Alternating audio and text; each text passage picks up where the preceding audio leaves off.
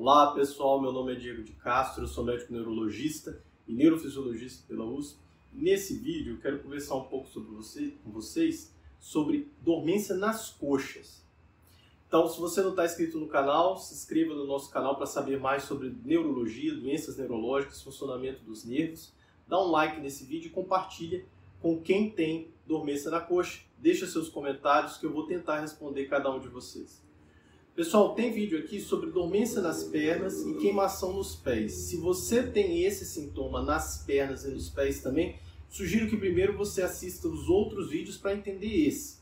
Especificamente nesse vídeo eu só vou comentar sobre a dormência nas coxas, quando ela não está cometendo nem as pernas nem os pés, e principalmente na parte da frente da coxa. Então, na nossa coxa, ou seja, a região que vai do quadril até o joelho, a gente tem uma série de nervos e esses nervos estão relacionados à sensibilidade da pele da coxa.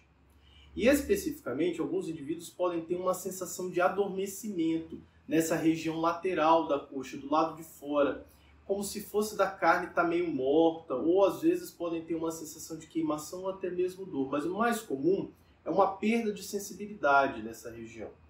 Então observe, a gente tem um nervo nessa área específica da coxa que é chamado nervo cutâneo femoral lateral. Esse nervo ele é responsável pela sensibilidade dessa parte mais para fora né, da coxa. E esse nervo frequentemente é um nervo muito superficial, ele passa bem na nossa região inguinal.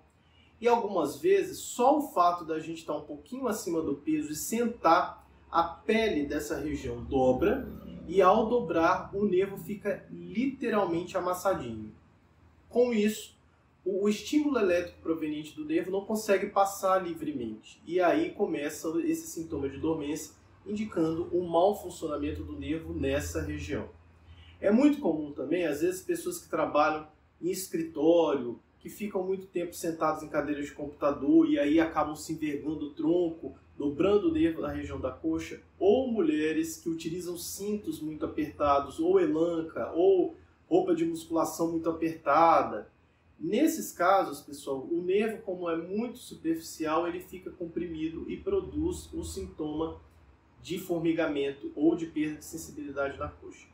E essa entidade tem um nome, ela é chamada de meralgia parestésica. Então, a principal causa de alteração de sensibilidade na coxa é a meralgia parestésica. Isso não me parece difícil, difícil, né? Mas meralgia vem do grego. Meros quer dizer coxa, algia quer dizer dor ou alteração de sensibilidade, e parestésica, que é a dor frequentemente acompanhada pelo sintoma de formigamento. E a gente pode, então, toda vez que ter é, esse sintoma, pode ser um sintoma transitório, em que ele só realmente surge na posição que a gente está dobrado, às vezes, se tiver muito tempo, ele pode se tornar contínuo, indicando que o nervo, na verdade, de tanto ficar ali comprimido, de tanto ficar ali amassadinho, ele sofreu uma lesão. E essa lesão do nervo da coxa, a meralgia parestésica, ela pode ser diagnosticada por meio de um exame chamado exame de eletroneuromiografia. Tem vários vídeos aqui no canal. Resumidamente, o exame de eletroneuromiografia estuda o funcionamento dos nervos e dos músculos para estudar esse funcionamento, a gente libera um estímulo elétrico que o nervo capta e eu consigo avaliar o grau de lesão e o grau de funcionamento desse nervo. Então, muitas vezes na investigação, o sintoma clínico clássico já aponta para a gente uma alteração do funcionamento do nervo cutâneo femoral lateral, a gente já sabe clinicamente que é uma meralgia parestésica, e aí a gente faz o exame para avaliar a gravidade e a chance de recuperação. Se uma vez foi diagnosticado, pessoal, você realmente precisa ter esses cuidados de saúde para melhorar a dormência na coxa. Você não pode ganhar peso em nenhuma hipótese, preferencialmente deve-se perder peso quem está obeso. Quem está magrinho, vigiar a posição, se está ficando muito sentado, está usando muito cinto apertado. Não utilizar roupas muito apertadas, como elanca, é, cinto, realmente precisa precisa ter esses cuidados. Existe uma tendência, às vezes de ao longo de seis meses, dois anos, esse sintoma melhorar espontaneamente. Se você tiver muita dor, você pode fazer o uso de algumas medicações, como gabapentina, pregabalina, amitriptilina, analgésicos. Você às vezes pode fazer uma infiltração direto sobre o nervo, a gente coloca um anestésico em cima do nervo cutâneo femoral lateral e anestesia o nervo, principalmente para quem tem um sintoma de dor.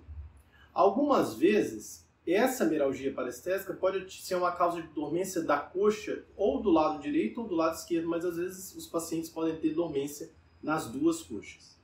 Se a sua dormência é mais na parte de trás da coxa, ou seja, mais essa próxima, embaixo da nádega, aí não é o nervo cutâneo femoral lateral, porque o nervo cutâneo femoral lateral não tem relação com essa área do nosso corpo. Aí a gente já tem outros nervos, que são os nervos glúteos ou clúneos e o nervo ciático. Algumas vezes, pessoal, na maioria das vezes, aliás, quando a gente tem alteração do nervo ciático, existe uma, uma tendência da dormência descer não só para a parte posterior da coxa, mas também para toda a perna e às vezes alcançando até o pé. Então, se a dormência está localizada na parte de trás da coxa, o mais comum às vezes é ser esses nervos que a gente chama de clúneos, que são nervos muito fininhos que saem também da região próxima do ciático e eles vão inervar a pele da nádega e da região de baixo do bumbum. Se você é muito magrinho ou ficou muito tempo sentado, por exemplo, fez uma viagem de ônibus de 12 horas ou de avião, ou seja, enfim, ficou muito tempo na mesma posição, às vezes o próprio atrito ósseo pode comprimir o nervo e ficar com uma dormência que pode durar aí 3 a 6 meses e depois se restaurar. Também é uma causa muito comum de dormência na, na coxa, principalmente na região posterior, né, na parte de trás, alteração de funcionamento de alguns músculos, em especial do músculo piriforme, do músculo semitendíneo e semimembranáceo. Então, esses músculos da parte de trás da coxa, se eles tiverem algum problema, por exemplo, como uma tendinite desses músculos, ou mesmo uma alteração do não ficar muito tenso, da musculatura ficar muito tensa na região, ela pode produzir um sintoma de dormência também, e na verdade não é uma alteração do nervo, é uma alteração do próprio músculo. Nesse caso, quando a gente palpa a região é, posterior da coxa, a gente consegue ver uma musculatura que a gente chama de retesado, como se o músculo tivesse preso, duro, tivesse ali um nódulo. E aí a gente vai soltando, né? E com isso existe uma, uma tendência da dormência melhorar. Se você está com isso há muito tempo, às vezes pode ser necessário um procedimento de fisioterapia para soltar esses nódulos musculares e com isso a dormência sumir. Lembrando sempre que você deve procurar uma avaliação médica, porque quanto mais tempo se demora com a dormência e se houver lesão de nervo, você tem menos chance de recuperar, porque quanto mais tempo se passa, existe menos chance da recuperação de qualquer nervo. Então é muito importante que você faça sempre uma avaliação. Aqui foi só uma introdução sobre as principais causas da dormência na coxa. Para dormência nas pernas e queimação dos pés, assiste o outro vídeo. Prazer estar com vocês e até o próximo vídeo.